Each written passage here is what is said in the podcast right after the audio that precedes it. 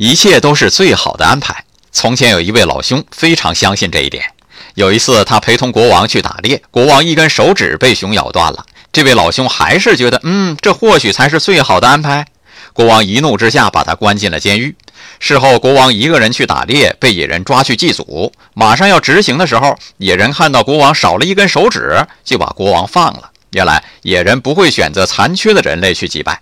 国王回去之后，把这位老兄放了出来。哎呀，很对不起你，你是否怪我呢？这位老兄说：“怎么会怪您呢？我还要谢谢您呢，这才是最好的安排呀！我要是跟您一起去了，被用来祭拜的人岂不就是我了？”